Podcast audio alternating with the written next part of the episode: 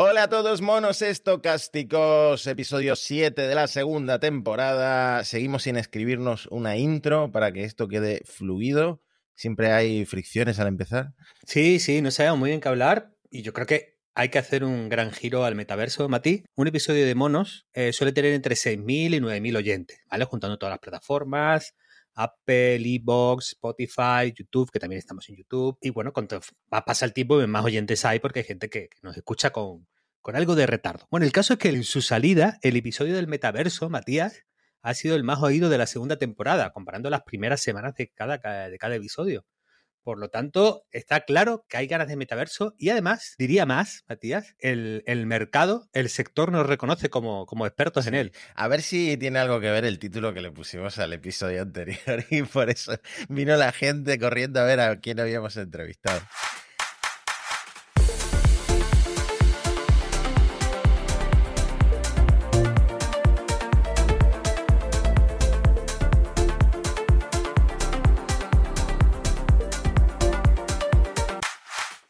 Así que yo lo que te planteo es que empecemos con, dos noticias del metaverso importantes. Eh, las Apple Vision Pro vendrán graduadas para, para gafotas. Esto es una buena noticia para mí. Esto es una buena noticia porque, por un lado, yo eh, necesito, porque soy miope, que vengan graduadas. Por otro, seguro que Apple iba a vender las lentes eh, por separado por mil euros aparte.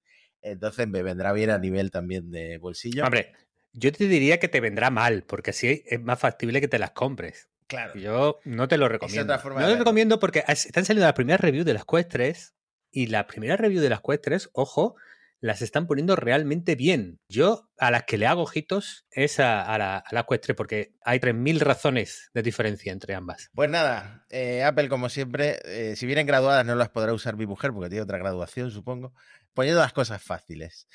¿Pasamos a la IA o tienes más noticias sobre el metaverso que quieres comentar? Vamos a hablar de, inteligencia artificial porque hay una semana, yo creo que eh, bastante interesante con, con, debates de fondo, con debates de calado, detrás de noticias que no parecían tener tanto recorrido, Matías. Sobre todo vamos a hablar mucho hoy de, fotografía, ¿no? Y yo nunca me había puesto a pensar en las implicaciones un poco metafísicas y filosóficas y, bueno, que atañen un poco a la realidad y a la verdad en torno a la fotografía. Y hoy con el guion que has planteado, Antonio, me has hecho, has hecho dudar, me has, hecho, has hecho que se tambalee eh, para mí la, realidad tangible y física. Hay un punto de partida, eh, bueno, que, ya tenemos eh, muy localizado, que es todo esto de que, bueno, la IA generativa, en el momento en que puede pues crear imágenes fotorrealistas que, se, nos asemejen a fotografías, introduce, pues, de alguna manera, ese componente. Y esta semana me cruzaba yo con, con unas declaraciones de Craig Peters, que es CEO de Getty, bueno, este sitio de stock de fotografía. Bueno, han lanzado algo muy interesante, una IA generativa de Getty entrenada con aquellas imágenes de las que Getty tiene derecho a utilizar para entrenar. Por lo tanto, es una IA generativa que esquiva toda esta problemática o todo este conflicto entre eh, los que han puesto los datos en el dataset con el que han sido entrenados los modelos y las empresas que quieren esos modelos y luego los explotan. Bueno, tal que Getty, con tecnología de NVIDIA y respetando estos derechos de propiedad intelectual, ha entrenado una, una IA generativa. Pero a mí lo que me llama la atención era que, el CEO, él dice que esto es parte de un plan para salvar y defender la fotografía. Yo me he leído el artículo, me he leído las declaraciones del CEO y no tengo muy claro qué, está haciendo Craig Peters y Getty, por eh, extensión, para salvar la fotografía. Pero aquí está la alarma, ¿no? Hay, hay una, una situación en la que piensan que la fotografía, tal y como la conocemos, está en peligro y con estas llegó el Pixel 8. Y ese va a ser eh, uno de los grandes temas de, este episodio, porque eh, si hay algo que tiene el Pixel 8 que está llamando la, atención eh, también a nivel mainstream, he, visto varios virales de estos de TikTokers que cuentan las novedades fotográficas y luego los comparte mucha gente, em, es a nivel de fotografía y todas las... Bueno, eh, Google lleva mucho tiempo construyendo em, una cámara muy basada en inteligencia artificial, pero ya pasando al nivel de IA generativa con virguerías que no hemos visto por parte de ningún otro fabricante de teléfonos. O sea, lo que vamos a contar eh, ahora, si habéis visto la presentación de Google o las miles de filtraciones que hubo previas a la, a, la presentación, a lo mejor os sorprende o no, porque eh, ya veníamos viendo que el editor de, Google Fotos iba, por ejemplo, a borrar las personas que hay en una foto, estás en el típico lugar turístico y con un botón el píxel puede borrarlo, pues esto pasa a un nuevo nivel, ¿no? Entonces, a ver, vamos a, resumir estas novedades de las que estamos hablando.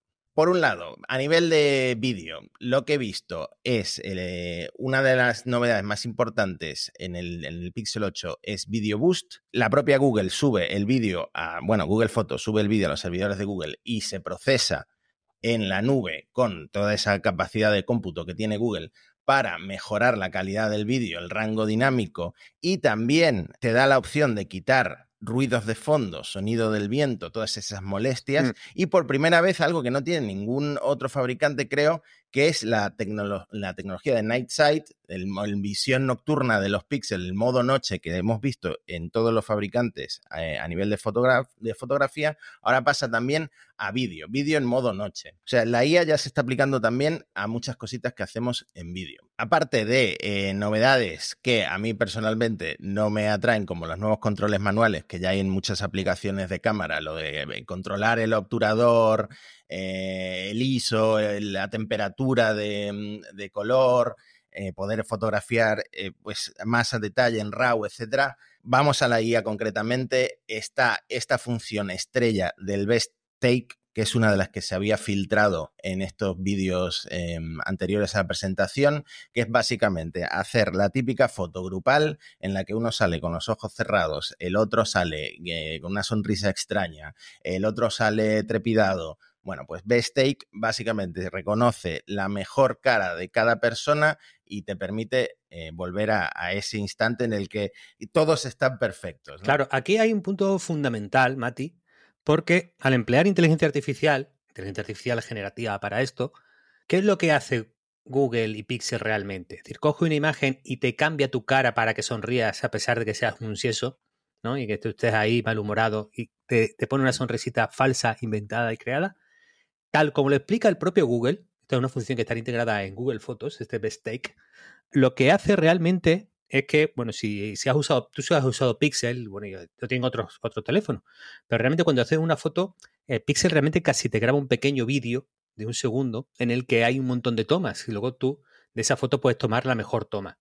Pues con esta funcionalidad, realmente lo que te dice, eh, en ese segundo, segundo y poco, realmente pues puede haber uno que sonríe, otro si eso eh, serio, otro con la lengua afuera, otro tal, ¿no? Realmente no te tienes que quedar con un instante de ese segundo y medio, sino que te puedes quedar con las mejores caras de todo ese segundo y medio. Entonces, realmente, todas esas caras sucedieron en realidad, lo que pasa es que no sucedieron en el mismo instante. Por lo tanto, no es una fotografía como ha sido siempre la foto, pero tampoco es una invención de una IA generativa que saca algo de que nunca ha pasado. Está ahí en medio. El editor eh, mágico de Google Fotos vuelve a evolucionar Em, ya podía, lo que he dicho antes, de, borrar a la gente por detrás, ahora directamente puedes coger a un sujeto y moverlo de lugar dentro del encuadre de la foto, eh, puedes borrar objetos. Es, muy divertido el ejemplo que da Google, eh, o los ejemplos que da Google en su, en su vídeo de presentación. Por ejemplo, hay un chico que está tirando un mate en una eh, canasta de estas de baloncesto y en realidad está saltando desde un, desde un banco, luego en, el, en, la edición de la foto lo que hacen es borrar el banco para que parezca que ha saltado muy alto. Hay un hombre tirando a un bebé, eh, en realidad no se aleja mucho el bebé de sus manos y luego con la edición del píxel pues el bebé está mucho más arriba, igual que un chico que está bailando y eh, bueno, pues se, se, mueve para parecer que ha pegado un salto mucho más alto del que ha pegado. Eh, ese tipo de ejemplos eh, de cosas que ahora, gracias a la IA, te permiten mover a mm. personas dentro de un encuadre.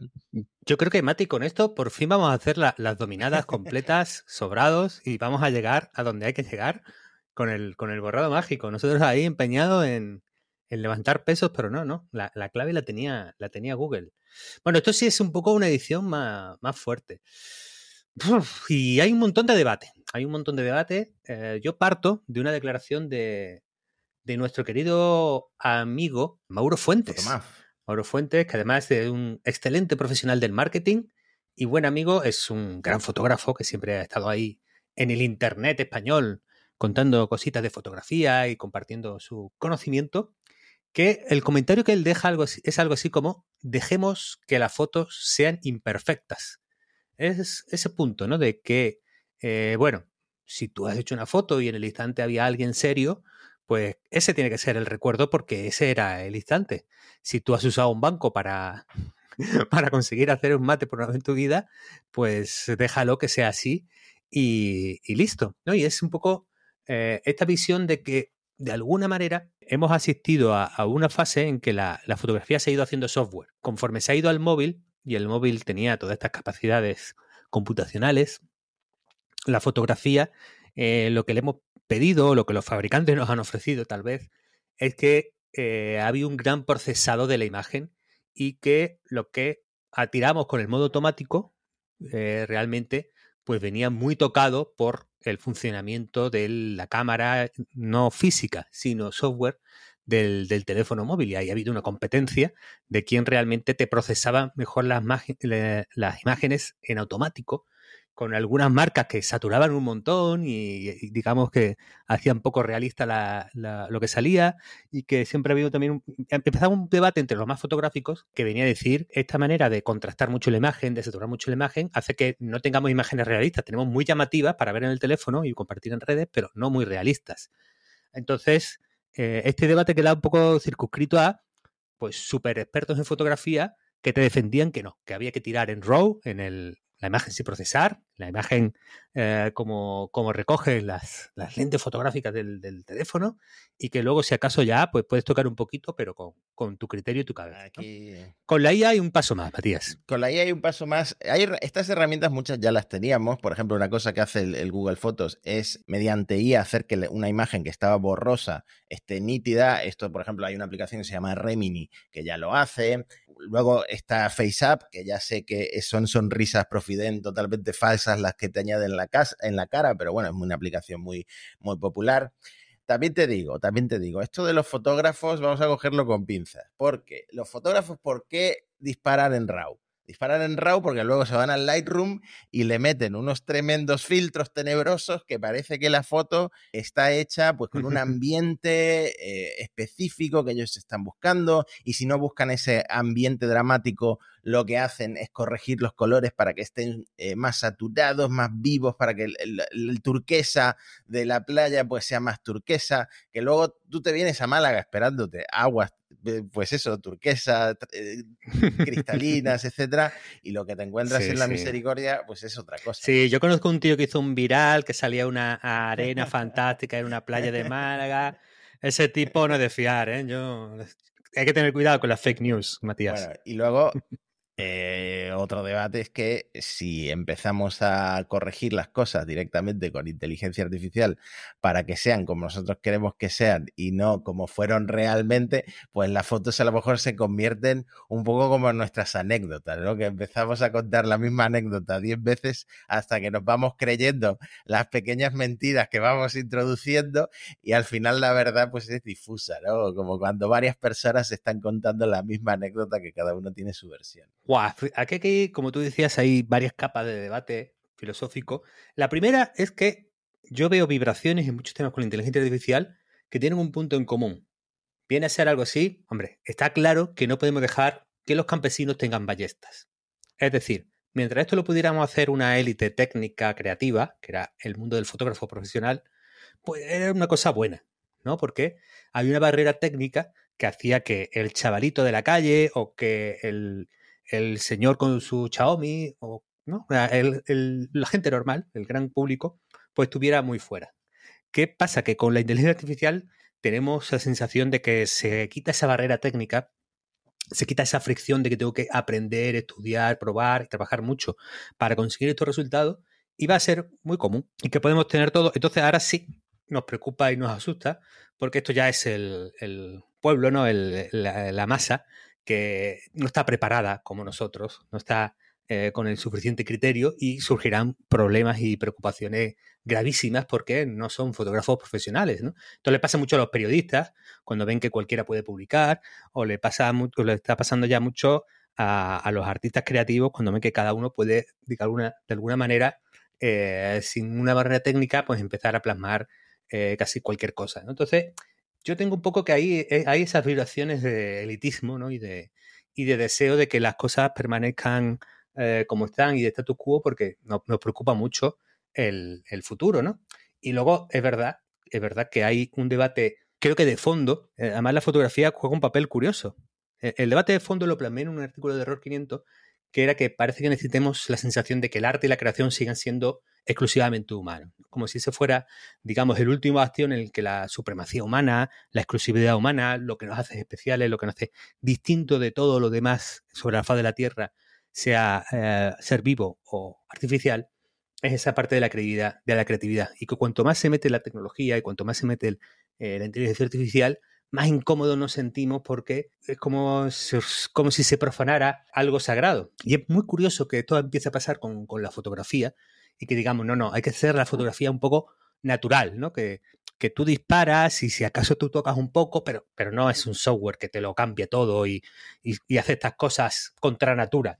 La fotografía no es natural, la fotografía es, si acaso, eh, se vivió eh, algo parecido cuando aparece la la, fotografía, porque hice un artículo precisamente con esta tesis de que yo veía que había una sensación eh, de que la, la opinión pública flotaba una sensación de que el arte tiene que ser exclusivamente humano y me fui un poco a los comienzos de la historia de, la fotografía y algunos pensadores que han escrito eh, filosofía sobre la, fotografía y me encontré con que cuando nace la foto había eh, voces, Baudelaire por ejemplo, que decía que esto es el enemigo más mortal que le ha parecido al arte, ¿no?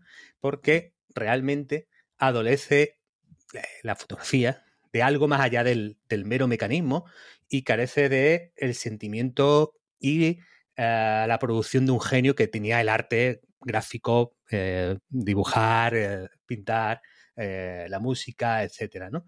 Entonces, fíjate que curiosa la posición de la fotografía, que por un lado hace pues, esos 200 años se situaba como, como lo que ahora eh, muchos fotógrafos están situando a la inteligencia artificial. Dicho esto y termino, Mati, de todas maneras yo al testimonio de nuestro amigo Mauro contrapongo el testimonio de mi hija Daela, que tiene una visión bastante diferente sobre si debemos dejar la imperfección en la fotografía. Daela tiene un criterio un poco distinto. En cualquier fotografía en que aparezca ella, ella tiene que ser la comisaria, juzgar, evaluar esa foto y en función de su aprobación, esa foto puede tener recorrido en el tiempo o ser descartada y anulada por completo y nunca más eh, ver eh, la luz del día. Entonces, claro, aquí tenemos dos criterios enfrentados. Yo aquí ahora mismo no, estoy un poco dividido, ¿no? Entonces, bueno, ahí te lo dejo, Matías. ¿Tú qué opinas? opino de, bueno, siempre ha habido nostálgicos, ¿no? A lo mejor eh, los fotógrafos más nostálgicos pues siguen eh, disparando en, películas, ¿no? Se van a, estos laboratorios fotográficos a revelarlas y, eso que hoy en día tenemos las mejores cámaras digitales. Em, y por otro lado, creo que si empezamos a buscar la perfección en todas nuestras fotos, va a pasar lo que en realidad ya ha pasado en Instagram que mi generación, la generación de los millennials, eh, somos la generación del postureo y de eh, fotos en viajes, en lugares paradisíacos, con poses perfectas, porque tenemos la posibilidad de hacer 200 fotos en ráfaga y luego elegir la mejor.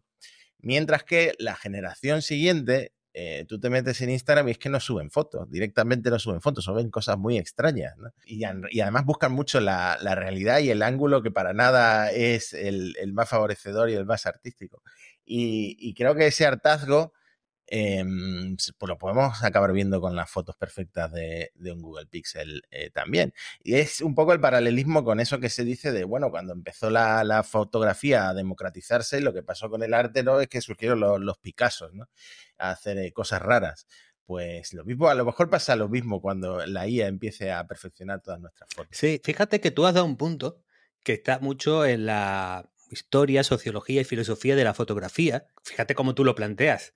Realmente eh, la fotografía no es una representación de lo real. Esa es, digamos, una primera visión quizá que peca de simplista, sino que es un a la vez, ¿no? Un producto y un creador de cultura que, que, es hija de, su momento y de su, y de su ideología, de su ah, incentivo y su forma de, vivir en, la, en, la, sociedad, ¿no?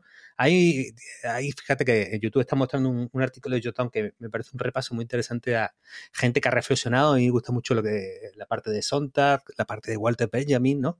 Fíjate que Walter Benjamin hace una reflexión en el a la obra de arte en la era de la reproductibilidad técnica, que es un libro de los años 30, que, claro, cuando llega la técnica y lo mecánico al arte, cuando una obra se puede reproducir un millón de veces, ¿qué es lo que queda de arte? ¿no? ¿Qué es lo que queda de exclusivo, de especial en el arte cuando realmente pues, haces una fotografía o tienes un cuadro y lo puedes replicar 100 veces, eh, la música, el cine, todo, ¿no? Claro, él decía que, bueno, la obra original, la que el artista crea directamente, mantiene ese aura, ¿no? Es un poco un término un tanto ambiguo, tal vez, pero en el que eh, refleja que hay una conexión especial con el arte, con el creador, con esa obra y con su historia, eh, en, la obra original. Y es algo que no tienen las distintas copias. Es distinto ver la Mona Lisa directo, porque en ese momento estás viendo la misma obra que su autor eh, concibió y creó, que comprarte un póster y ponerlo en tu cuarto, ¿no? Entonces, bueno, ahí también la parte de, de Sontag tiré yo mucho para, para, mi artículo porque, porque me interesó bastante, pero bueno, no, no vamos a, a, a cansar la audiencia con estos uh, debates filosóficos. Vamos a aprovechar que ha salido DALI 3 para contrastar que la IA cada vez está más controlada, Matías. Y fíjate que últimamente me, me, posiciono un poco más a favor de controlar la IA, porque cuando se les escapa algo, como a, como a Bing con DALI 3, eh, podemos ver locuras como esta, ¿no? Como Bob Esponja pilotando el Boeing que se va a estrellar contra las Torres Gemelas es una imagen pues un poco fuerte y me imagino que saltaron todas las alarmas dentro de Microsoft y dentro de OpenAI cuando, empezó esto a circular.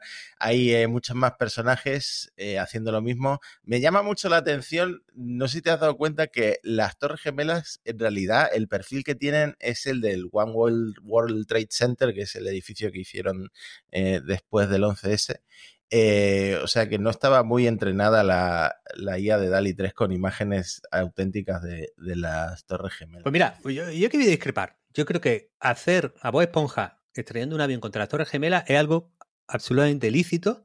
Vamos, me parece que no hay ninguna problemática y que, eh, bueno, luego el que lo cree, pues se puede enfrentar a que hay gente que se enfade, que piense, oye, es que no se puede hacer humor con esto. Eh, muy mal, ¿no?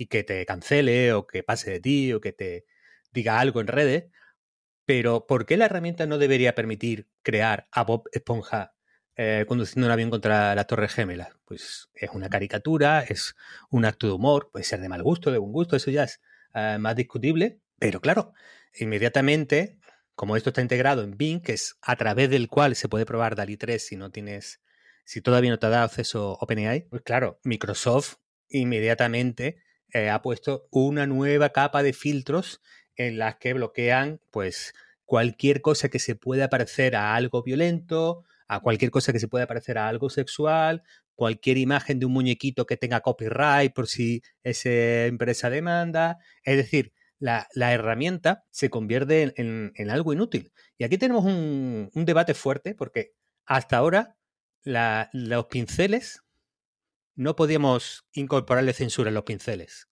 Tú coges un pincel, un lápiz en tu casa, Matías, tú puedes dibujar a Bob Esponja conduciendo un avión. Bueno, si supieras dibujar, ¿no? No es el caso. Eh, no es el caso. Bueno, alguien que sepa dibujar podría hacerlo, ¿no? Puedes pintarlo en el paint, a lo mejor, ¿no? Con, mucha paciencia. Pero claro, por, primera vez con la IA, además de una posibilidad creativa, tiene unas posibilidades de control muy grandes. Y la estamos viendo. Entonces, eh, yo soy partidario, y mi cabeza es muy del siglo XX, de que las cosas hay que penalizarlas a posteriori.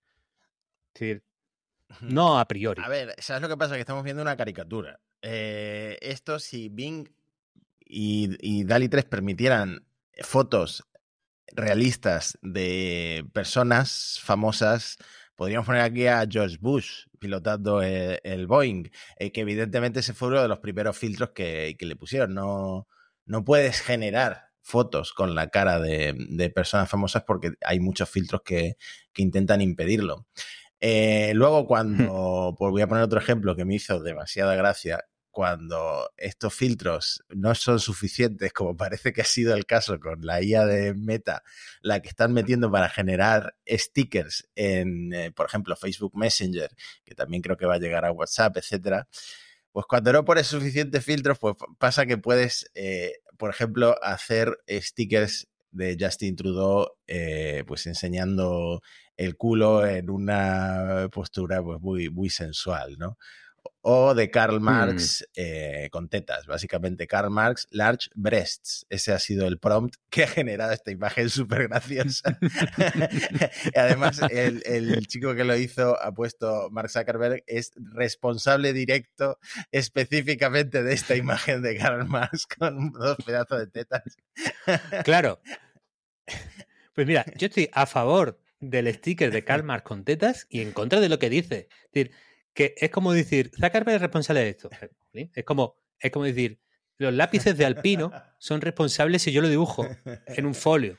Pues, oiga, no, pues no.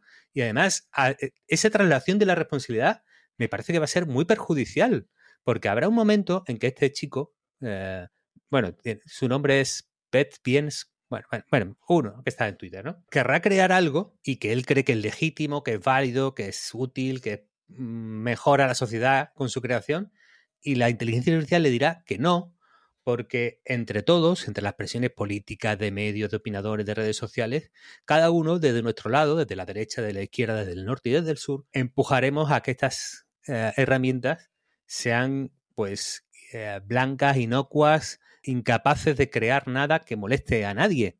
Por lo tanto, nos vamos a, un mundo de, herramientas en las mm. que, bueno, el control absoluto y la limitación absoluta creativa. Pero entonces, eh, ¿tú eres anarquista total de, de, la de las IA generativas de imágenes o qué filtros pondrías? Sí, bueno, anarquista. Es decir, creo que el, el arte no debe tener límites. Artísticamente, todo lo que alguien pueda pensar lo debería poder crear. Esa es mi postura respecto al arte. Ahora bien, claro, la problemática con estas herramientas es que no todas luego se difunden con un ánimo y en un contexto artístico. Es decir, artísticamente la foto del Papa, la que se creó con Bijarni, la del Papa de Prada, esa se crea en un contexto que era el subreddit de Bijarni para mostrar las capacidades del sistema y con una vocación artística, no para informar, mira, este es realmente el Papa, mira lo que se ha puesto. No era el ánimo ni el contexto. ¿Cuál es el problema? Cuando esa misma creación, que la podemos considerar pues eso, con, un interés eh, artístico, divulgador, eh, del gusto estético, de, llamarte la atención por el choque de contrastes entre cosas, que puede ser también una crítica hacia el Papa y hacia la Iglesia, puede ser también. Eh, claro, eso se saca y se intenta vender como algo factualmente cierto. En el contexto informativo, claro que no soy partidario de usar las imágenes para engañar y defraudar y romper ese pacto que tenemos en que yo, cuando te cuento algo, eh, y te enseño una foto es porque esa foto eh, se corresponde con un instante que ha pasado de verdad.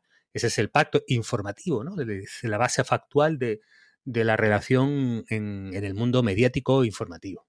Entonces, las herramientas deben incorporar una censura y un control absoluto para que en ningún caso se pueda producir algo que moleste o que pueda ser susceptible de ser usado desinformativamente. Mi postura es que no que los castigos, represión, multa o sanción, tiene que ser a posteriori en función del uso, porque si no nos encontramos con unas herramientas para la creatividad y para el arte que son todo lo contrario, que el, arte y la creatividad deberían romper límites en la sociedad, desafiarnos, interrogarnos, eh, revolvernos, incomodarnos, todo eso es lo propio de la cultura y del arte. Lo que no veo propio de cultura y del arte es un montón de gente diciéndole al, Estado y diciéndole a las empresas que hagan de policía de las herramientas para que no podamos hacer nada que moleste nunca a nadie. Eso, para mí, me parece pues una, involución y, una situación peligrosa, porque eh, con todo esto podemos hacer caricaturas, opinión, que debe ser, yo, yo puedo poner a George Bush conduciendo un avión hacia el 11M, 11S, perdón. ¿Por qué no? Ahora, si lo pongo, luego me la juego. A lo mejor George me demanda y he cometido una difamación. si, si he dicho que eso era factual. O mm, la gente se revuelve y me insulta porque he hecho algo de muy mal gusto y inapropiado. Bueno, pero ese ya es el precio que yo estoy dispuesto a pagar por mi, libertad de opinión. Pero si la herramienta es la que me limita y me impide contar cosas, eso lo veo mucho más peligroso y mucho peor para la mm. sociedad. Yo te compro el argumento, yo te compro, porque además a mí me gustan mucho los monólogos esos que eh, de los comediantes que van un poco hasta el extremo, ¿no? Como Louis C.K. cuando hizo ese monólogo sobre la pedofilia, bueno, bueno, Louis C.K. fue cancelado por otras razones, eh, y me gusta mucho que podamos hacer memes eh, tan divertidos. Eh, este fin de semana, por ejemplo, alguien hizo un vídeo de Lance Stroll, el, compañero de Alonso, eh, vomitando mientras iba pilotando su coche, ¿no? me gusta que podamos hacer memes inmediatos con, con esa calidad, pero efectivamente algo hay que hacer para evitar que se usen en estos entornos en los que se engaña a la gente, que puede ser una marca de agua que sea imposible de, de, quitar o muy difícil de quitar. Sí, y que luego la red social que te la muestra te diga, oye, esta foto ha sido trucada con inteligencia artificial, pero ¿y si ha sido trucada con Photoshop? Mira, hay una exposición de Joan Foncuberta, de hecho yo seguiría mucho todo el trabajo y, lo, y el discurso de, de Foncuberta, la, exposición ahora en Barcelona, y, yo si puedo de algún momento... Eh, bueno, si alguien nos invita a Barcelona, eh, aquí estamos dispuestos siempre a dar charlas, conferencias, eh, comer canapés, todo, todo el pack completo, estamos siempre disponibles, pero Joan Foncuberta es uno de los que eh, mejor ha mostrado y mejor ha contado que, oye, que la fotografía realmente mm, eh, no, no es la realidad. La fotografía es una visión desde una mirada que ya te está y se está interponiendo entre tú y la realidad. ¿Por qué momento se ha elegido? ¿Por qué encuadre? ¿Por cómo lo he editado? De, de las 2.000 fotografías, ¿cuál he cogido? ¿Qué quiero que tú creas que está pasando con la fotografía que te pongo por delante? Le ponga más Photoshop, le ponga menos Photoshop, le ponga más IA, le ponga menos IA, pero siempre, siempre la fotografía ha sido y es eso. Y por eso creo que mi hija tiene razón. Fin. Muy bien. Cerrado el tema de la fotografía que ha dado para mucho, te quiero preguntar, Antonio, por un titular que no he entendido. Yo he leído la noticia y, no sé cómo se llega a esta conclusión, ¿vale? ¿Por qué Walmart, el supermercado más grande de Estados Unidos y creo que del mundo, eh, cree que la IA no va a dejar sin trabajo a muchos de sus empleados, ¿no? Y luego explican cómo están aplicando inteligencia artificial para ganar eficiencia en alguno de los empleos que tienen, como el de reponedor, ¿no? Es, esto es muy sencillo. Tienen, eh, mediante realidad aumentada, pues un ordenador que sabe qué productos están faltando en las estanterías y el empleado directamente va a coger esos productos y a reponerlos cuando antes tenía que estar pendiente de cuántos faltaban, etcétera, etcétera. Yo esto no lo entiendo como argumento para salvar empleos. La, realidad es que Walmart no ha despedido a nadie. Sigue teniendo el mismo número de empleos a pesar del éxito de su software de inteligencia artificial del que ya se aprovechan sus 1.6 millones de empleados. Ahora, yo no entiendo cómo puede ser que mejorar la eficiencia de, por ejemplo, los reponedores no lleve a que haya menos reponedores en el futuro. Claro, es una buena pregunta, Mati. De hecho, yo creo que esto es muy importante porque no sé si te, te ha pasado, Matías. Yo ahora cuando voy al mercado ya por las tardes, faltan un montón de cosas. Es decir, eh, es algo que entiendo que los supermercados tienen que hacer. Ajustar mucho la mercancía que mueven a la demanda porque si te pasas puedes acabar perdiendo mercancía, perdes eficiencia, pierdes dinero. Pero mira, yo con los plátanos, eh, con los arándanos me pasa un montón. Eh, me pasa también con las, las, hojas, los packs de estos para hacer ensalada. Eh, el que yo compro, muchas tardes ya no, no lo encuentro, Matías. Es, una, es un tema que hay que mejorar. A mí me pasa a mí me pasa, pero desde el punto de vista de una persona consumidora de grasas saturadas. Y el otro día se nos antojó a Elena y a mí eh, un eh, pollo frito nuevo que hay en el Mercadona, que lleva unos meses, meterlo en unos wraps y hacernos unos wraps de pollo frito, eh, de estos empanados que parece que están empanados con, con Kellogg's. Y no había. Y entonces, como esa iba a ser nuestra cena, tuvimos una crisis de identidad, de, bueno, ¿y ahora qué cenamos? Una crisis existencial, básicamente. Eh, a lo mejor con, con IA reponedora, Mercadona nos habría ahorrado ese disgusto. Sí, sí, sí. Aquí nuevas ideas para, Juan Roche. Bueno, el, punto es que es uno de los grandes debates. Si yo aumento la productividad de estos reponedores y por lo tanto necesito menos horas de reponedor para el mismo trabajo, ¿qué es lo que va a pasar? Es decir, yo aumentado esa productividad, parece que una cosa que puedo hacer es tener menos reponedores. Es una, casi un recorrido y una consecuencia casi parece que inmediata. Ellos están defendiendo que no van a despedir. Eh, están diciendo que de momento en las tiendas donde han metido este sistema mantienen a los empleados y le están dando otras tareas. Estos empleados pues eh, son capaces de asumir otras tareas que aportan más valor y le hemos quitado algo que podemos automatizar, ¿no? Entonces es un poco la, la tesis fuerte porque claro, lo que haga un Walmart, lo que haga en el futuro un Mercadona, lo que haga eh, este, estas empresas tan grandes con decenas de miles, que son muy intensivas en, mano de obra, eh, yo creo que va a impactar mucho en, el futuro. Entonces, este sería un escenario ideal, un escenario eh, virtuoso en el que la misma empresa que integra la IA automatiza algunas tareas y mueve los empleados a tareas de mayor valor añadido, que sean más exclusivamente humanos, que puedan tener relación con el trato con la gente y que, por lo tanto, también mejoren la calidad y el, nivel de la empresa. Eso podría ser como un escenario virtuoso. Entonces, lo que yo pongo ahí un poco es que, que, eh, que bueno, sería como un escenario eh, más deseable que, lo que dice Walmart, que a lo mejor está haciendo mucho PR ahora, ¿no? Está haciendo muchas relaciones públicas con esto para, para, sacar pecho, suceda un poco a nivel de toda la sociedad. Me imagino que Walmart puede comprar muchos titulares en Estados Unidos, como pasa aquí con muchas también empresas. Eh, bueno, este señor, el Daron Acemoglu, que tiene gafas redondas, yo creo que gafas redondas hay una correlación eh, con inteligencia. Fíjate cómo yo llevo las rectangulares y tú llevas las redondas redondas, Antonio. ¿eh? Este, este señor bueno, es un economista del MIT que eh, empieza a tenerle miedo a esto de IA y empleo. ¿eh? Él cree que no va a conducir esto automáticamente a que todos tengamos una mejor economía y más dinero y muchas más empresas exitosas. Además, la, gente que está en YouTube estará viendo la foto de Acemoglu y es una foto de acabo de llegar al Mercadona y no quedan pollo. Tal cual mi expresión cuando no había el pollo. tiene, toda la cara de eso, el pobre, el pobre señor. Bueno, este hombre ha escrito libros muy prestigiosos, el ¿Por qué fallan las naciones? Creo que es, suyo. Eh, bueno, es un tío con mucho, con mucho, con mucho prestigio.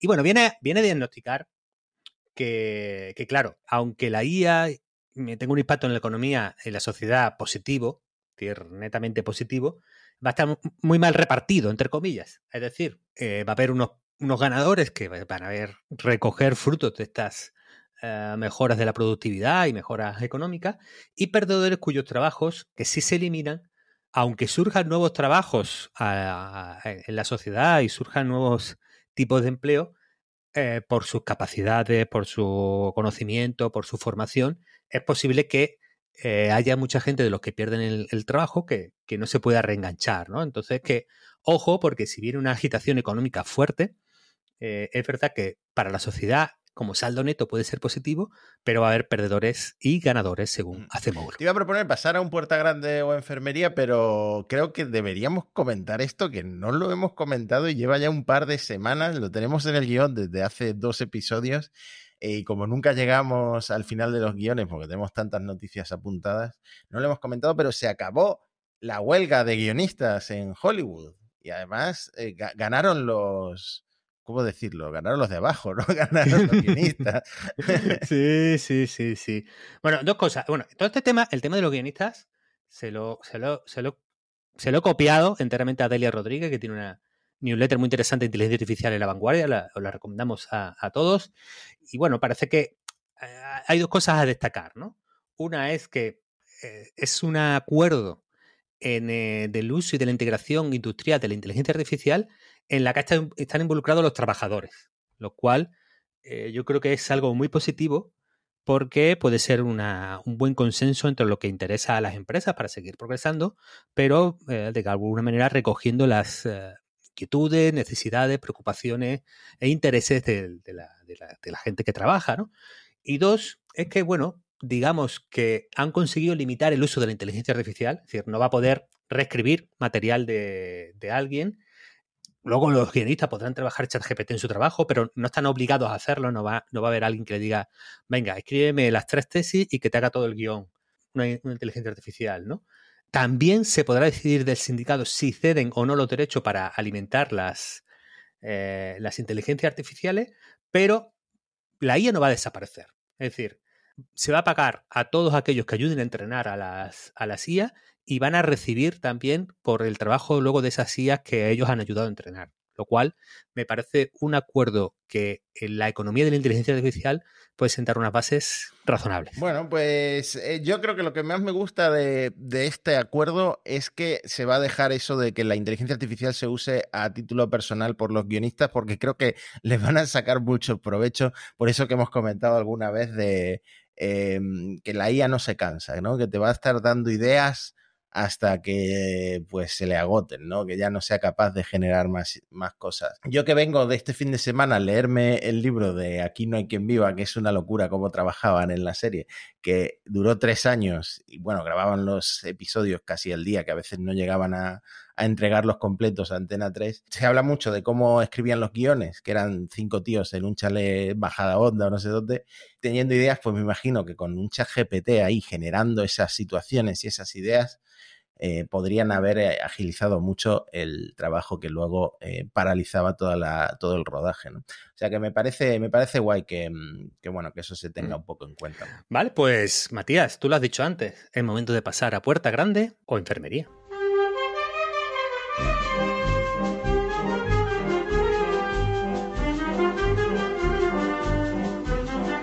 Puertas grandes o enfermería. Una vez más, no he hecho los deberes, no me he traído puertas grandes o enfermerías, eh, pero tú siempre tienes alguna idea ahí que yo pueda juzgar, ¿verdad? Sí, sí. Tengo una que es casi triple. Atención, porque empezamos con una historia de, de 2022, es verdad que no es última hora, pero que nos, que nos ilustra, nos alumbra, nos da luz sobre la importancia del open source. Atención, Matías. El hombre que se casó con su holograma en Japón ya no puede comunicarse con su esposa virtual. La empresa encargada de proveer, de, de, encargada del software de uh, esa señora, de esa persona virtual, esa, esa waifu. claro, ha descontinuado el servicio y por lo tanto, este, este señor, este, este japonés, claro, se ha quedado un poco es una. Ha enviudado virtualmente, ¿no? claro, al final es como quedarse viudo, es como que se muera, se muera tu novia. Y te digo una cosa, esto da para un episodio de Black Mirror. Si no existe ya esto como argumento para Black Mirror, pues deberían considerarlo, ¿no? Porque que, que la empresa deje de, de, actualizar a tu, a tu mujer o lo que es peor, ¿no? Que la desconecte del todo. ¿no? Sí, sí. Aquí había, había un tuitero que tenía mucho, mucho ingenio y decía si tu novia no es open source, entonces es la novia de otro. Esto viene de, Richard Stallman, que él no es del open source, es del free software, ¿no? de un tío muy duro, además uno de los intelectuales más importantes de, de final siglo XX, en mi opinión. Uh, Stallman decía que, claro, lo de la nube ese era un, un timo. Es decir, que tú no, no, tienes el software en la nube, lo tienes en el ordenador de otro. Eso significa que está bajo el control de un tercero. Entonces, Matías, nuestro consejo para todos los monos y las monas estocásticos es que si se echan una novia virtual, se la descarguen y la instalen en el local. Bueno, y también te, si es open source te da la opción de personalizarla un poco, ¿no? Meterte ahí en la, en la comunidad. Oye, mira, es que claro, y... cariño, es que nunca me entiendes. Y bueno, voy a mirar tu código. Es todo ventajas, claro. No, no va a tener muchos secretos para ti, eso sí. porque Al final. Como todo, decía uno todo... por ahí, no sé si estamos viviendo la mejor realidad, el mejor futuro, pero sí el más ridículo o el más gracioso, por lo menos. Bueno, atención, porque uh, te traigo una manifestación relacionada, porque eh, son una, una gente que, que ha protestado y ha montado una huelga y una bajo el, el, título de Concerned Citizens, ciudadanos preocupados que se han ido a las puertas de Meta a denunciar, atención, la proliferación irreversible de inteligencia artificial eh, de, Meta y que la den libre. Entonces, claro, por un lado está esta corriente que defiende el software, los modelos libres para que pues, eh, se comparta el conocimiento, para que la innovación sea descentralizada y se puedan seguir mejorando el modelo. Pero este grupo, estos individuos, bueno, no, llegan a 15, ¿no? son muchos, no es una cosa bárbara, ¿no? Que está ahí delante de Meta, que dicen, oye, no eh, liberéis, no hagáis open source el apocalipsis. Claro. Defensores de lo cerrado, ¿no? Qué curioso. E, e, esto nunca se ha visto, porque antes estaba la gente ahí en barra punto y en Slashdot, ¿no? Metiéndose con Microsoft. Con Microsoft. Y además, tú lo distinguías muy rápido porque ponían la S de Microsoft con un dólar. Como ahí, muy, muy, ahí señalando fuertemente con el dedito contra la gente del software cerrado, propietario. Claro, esta es la antítesis. Estos son los, los antagonistas de los barrapuntos. Claro, que creo más secreto empresarial. Yo nunca esperaba ver una manifestación. Y además hay algo muy sospechoso. Porque en esta manifestación todos son guapos. Es decir, o casi todos. Es decir, hay demasiada gente guapa en esa manifestación. Y eso, yo, si hay una manifestación de gente demasiado guapa, algo no me encaja, Matías. Como si haces un casting, ¿no? Bueno, ten en cuenta que al final es la antítesis de, los de barra punto y ese tipo de, de, no, no, pero, pero, ¿cómo consigue hacer tantos amigos siempre, Matías? No, pero también es que dudo de que esto no sea autogenerado. O sea, tú me estás diciendo que esta gente realmente se reunió ahí, pero me parece tan increíble. O sea, que, podría ser una imagen que, ha creado un Midjourney cualquiera. Es verdad, puede ser. Ahora que DALI 3 recoge bien los textos, pues puede, puede ser, ¿no? Bueno, te traigo otro puerta grande, a ver tú, tú qué opinas, que dice así, un reportaje de Rest of Wall, eh, que apunta que los mayores desarrolladores de IA en Silicon Valley están contratando poetas. Las empresas de datos de formación están cantando escritores de ficción, teatro, poesía y también expertos en humanidad en general para mejorar la escritura creativa de la IA. Y por lo tanto, claro, aquí eh, hemos estado aconsejando mal a los chicos y a las chicas, tenéis que hacer informático. Cuando, atención, Silicon Valley ha dado un golpe de timón, un giro copernicano no, Copernicano no, no sé ya lo que digo. Pero bueno, total, que los poetas están ahí entrando en el mundo nerd, Matías. Bueno, por fin han conseguido trabajo los poetas y este tipo de, pues, de artistas. Pues, me alegro mucho, me alegro mucho por ello, me sorprende y, está bien, ¿no? Al final, eh, ¿qué estamos haciendo con la IA generativa? Pues estamos haciendo arte. Si esta gente puede ayudar a alinear este, estas nuevas modelos generadores de arte, pues mejor. Bueno, pues que tendremos a unas IAs pues, pues con más estilo, ¿no? Que, que sepan ahí la rima sonante, la consonante. Yo que ahí no, no es lo mío, ¿no? Yo no El mundo de la, de la poesía no, no lo frecuenta tanto, pero bueno, al fin y al cabo pues, puede tener sentido, ¿no? Que, que quieras ahí que cuidar la literatura generada por inteligencia artificial. Bueno, Matías, yo creo que estamos cerca del tiempo y creo que nos da tiempo a un, punto más, que creo que es de lo que nos ha quedado fuera lo, más interesante, que es algo que ya empezamos a comentar hace un par de semanas, que es la explosión del hardware en una carrera que creo que va a ser fundamental. Es una carrera que consiste en cuál va a ser nuestra interfaz con la inteligencia artificial.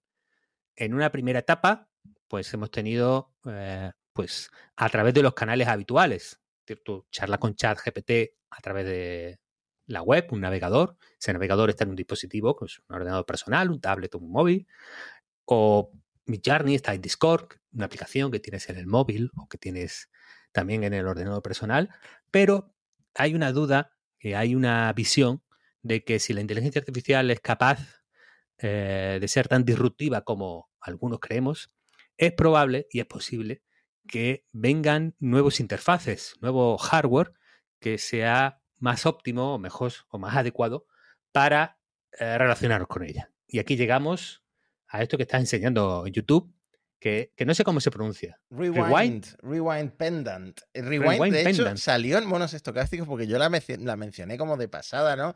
Esta aplicación que te mm, graba ah, absolutamente todo lo que haces en el ordenador y, mm, y, luego pues puedes volver a, ello, ¿no? Si necesitas saber algo que te has olvidado en tu historial de, cosas que haces a diario en el ordenador, pues esto es como un paso más allá, ¿no? Porque es un wearable que tú te cuelgas, ¿no? Es un pendante, es un colgante, eh, y esto oye todo lo que dices en el mundo real y lo que te dicen, luego lo transcribe, lo cifra, por supuesto, eh, lo almacena de forma local en tu teléfono y, luego puedes volver a cosas que hayas dicho en la vida real. Esto por un lado a mí me serviría mucho porque tengo una memoria de pez. Eh, creo que solo funciona mi, mi, memoria visual, pero luego no me acuerdo ni cómo se llama la gente con la que he estado. Y, mm, y por otro lado, me da un poco de, de, cosa, ¿no? Empezar a, empezar a transcribir todo lo que hacemos en, en el mundo real, ¿no? Eh, volvemos a Black Mirror y a un futuro súper sí. raro que ya es presente. De alguna manera, lo de grabar todo lo que dices y oyes todo el rato, a mí no me resulta como una necesidad como muy obvia, ¿no? A lo mejor aquí estoy pecando de que, claro, yo estoy un poco eh, anclado en todo, en todo lo que ha sido mi vida, ¿no? Y que eh, yo me mantengo muy, muy escéptico, pero le veo un servicio, Matías, importante a, a este Rewind Pendant, sí, solo sí integran una funcionalidad que es muy útil cuando estás borracho en las fiestas, Matías. Cuando estás borracho en las fiestas y saludas a la gente dos y tres veces como si no lo hubieras saludado antes, ¿te ha pasado? E, es un momento embarazoso en realidad, ¿no? Entonces, porque la gente ya empieza a mirarte, este tío, este tío le ha soplado, ¿eh? este tío no, no, no, no camina recto, así le paguen. ¿eh? Entonces, claro, si, si, integras esa funcionalidad, a este ya le has saludado y te vibra la medallita, ¿no? Te, te, te vibra ahí, no, no, le des mala chapa. Yo creo que ahí podría ser útil, pero otros usos no lo veo. No, no. Y sobre todo nosotros que trabajamos desde casa, que tampoco te creas que hablamos todo el tiempo con mucha gente, ya a mí me grabarían hablando con la perra de otra vez quieres comer, venga, te voy a dar el jamón. Eso es la conversación típica que yo tendría un día normal eh, con alguien. Bueno, más hardware, más hardware eh, orientado a inteligencia artificial. Este cuéntamelo sí. tú. Bueno, este es más, más, un poco más cool, ¿no? Porque mientras Rewind está en un proyecto de, de crowdfunding, es decir, que tú ahora mismo puedes pagar y ya veremos si se hace, los que tienen una inversión muy fuerte y parece que van a ir potentes con, con dispositivos eh, con inteligencia artificial son la gente de Humane. ¿Vale? Yo, yo lo voy a decir españolizado, Humane, eh, que son una gente que viene de, del mundo de Apple y que de los que hemos hablado ya por aquí, de que tenían como muchos proyectos con, inteligencia artificial y hardware. Entonces, en la, en la Semana de la Moda de París, pues han presentado el iPin, que, pues, como su propio nombre indica, es un pin que no tiene pantalla, es decir, es un cacharrito de un tamaño demasiado grande para, para un pin, más un poquito más grande de lo habitual en estos eh, complementos, y que, atención, porque tiene reconocimiento óptico, es decir, va, tiene una cámara, también tiene la capacidad de proyectar y se empareja también como, como el otro con, con el teléfono móvil y está por ver todos los usos y funciones que encuentran a este, a este iPin. Yo no lo veo muy cómodo, ¿no? Porque parece un complemento para llevar con, con la chaqueta. Entonces, claro, Tú en el chándal, ¿cómo te pones esto, Matías? Yo, yo, lo llevaría en el cinturón porque me parece un busca de esto como los que había ¿no? Hace, en los 90. Yo lo, yo llevaría en el cinturón ahí, rollo portero. Es que yo desconfío 100% del mundo de la moda, el mundo de, de, los perfumes también, ¿no? Que te venden eso tan aspiracional. Y me parece que cuando, en cuanto se metan en este tipo de cosas con inteligencia artificial y lo mezclan con pues, pasarelas de la moda de París, que no sé dónde han presentado exactamente esto, pues eh, desconfío, desconfío un poco, ¿no? Yo creo que en este tipo de cosas confío más en las empresas puramente tecnológicas de Silicon Valley con un Mark Zuckerberg presentándolo ahí con su brazaco. Ahí hasta que hasta que Xiaomi no saque el suyo, yo aquí no me meto. bueno, ahora, ahora un poco más, más, más en serio, vamos, yo creo que vamos a una fase muy experimental en el que se van a probar y se van a lanzar muchas cosas hasta que alguien dé con un formato que luego el resto de la industria seguirá. Esto ha sido la, la historia de la electrónica de consumo desde, desde, su nacimiento y lo hemos visto una y otra vez, una y otra vez. Cuando alguien encuentra el factor forma y la interfaz y la relación adecuada, pues ya toda la industria puede, puede ir detrás, pero a la vez tenemos que muchas de estas cosas son muy delicadas. Es decir, eh, cuando llevo ese colgante la gente entiende que la estoy grabando es agresivo desde el punto de vista de la privacidad de los otros. eh, no tanto de la tuya, con este pin que tiene una cámara y reconocimiento, la gente entiende que la estoy grabando, llevará una luz que indique que estoy grabando, pero eh, no sé, tú te vas al mercado de Welling con eso y no creo que la mayoría de la gente diga, oye, sí, es verdad, reconozco el patrón de UX de Humane en que indica que esto es grabación. Mm, mm, mm. A lo mejor dentro de muchos años, ¿no? Yo eh, le veo un uso igual que le veía las gafas estas de las que hablamos en el episodio anterior. Yo cuando me voy de viaje me encanta documentarlo todo, hacer 2.000 fotos y luego eh, por la noche en el hotel subirlas a Instagram con darle un poquito una narrativa. Cuando vas de viaje con gente, mm, amigos, pareja, etcétera, que estés todo el tiempo parado de hacer fotos es molesto. Si a mí una IA me va haciendo las fotos y luego me selecciona las mejores y las más interesantes y yo me dedico a disfrutar del viaje, igual que podría ser un concierto o lo que sea, que por cierto, eh, por favor no subáis tantas fotos de conciertos que no, no sirven para nada, eh, fotos, vídeos, etc. Em, me, gustaría eso, para retratar cosas que yo luego pueda, pueda contar como entre comillas, creador de contenidos barra Instagramer barra Twitter. Pero por lo demás es un poco, un poco raro todo sí. Y luego hay un, componente estratégico.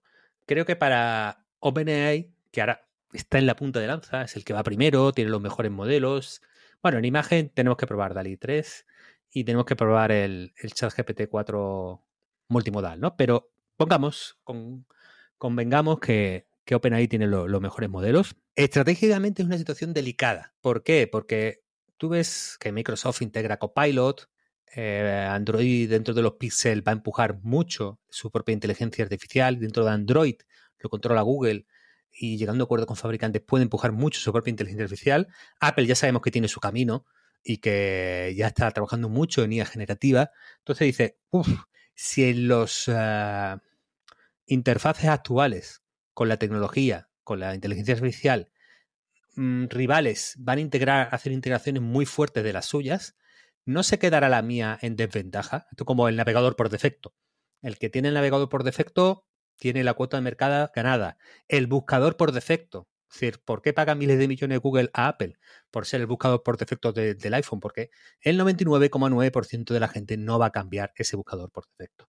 Entonces, si la IA por defecto en los, en los dispositivos habituales de la gente es otra, estratégicamente como OpenAI tengo un problema y de los gordos. Entonces es posible que lo que hablamos hace poco de sus planes con Johnny Ive, de hacer un dispositivo que puede hacer la interfaz entre inteligencia artificial y los usuarios tenga más sentido que el de una ocurrencia de, Silicon Valley. yo creo que de eso hablaremos mucho en el futuro porque ya está llegando la IA generativa a Google Assistant eh, con este evento nuevo de Google, ya había llegado Alexa y hablaremos mucho de la IA por defecto de la gente. Yo solo espero que Monos Estocásticos sea el podcast de inteligencia artificial por defecto de la gente porque es el mejor, el más eh, regular y el que hablamos más temas y nos metemos en eh, unos fregados los que nadie a se vete.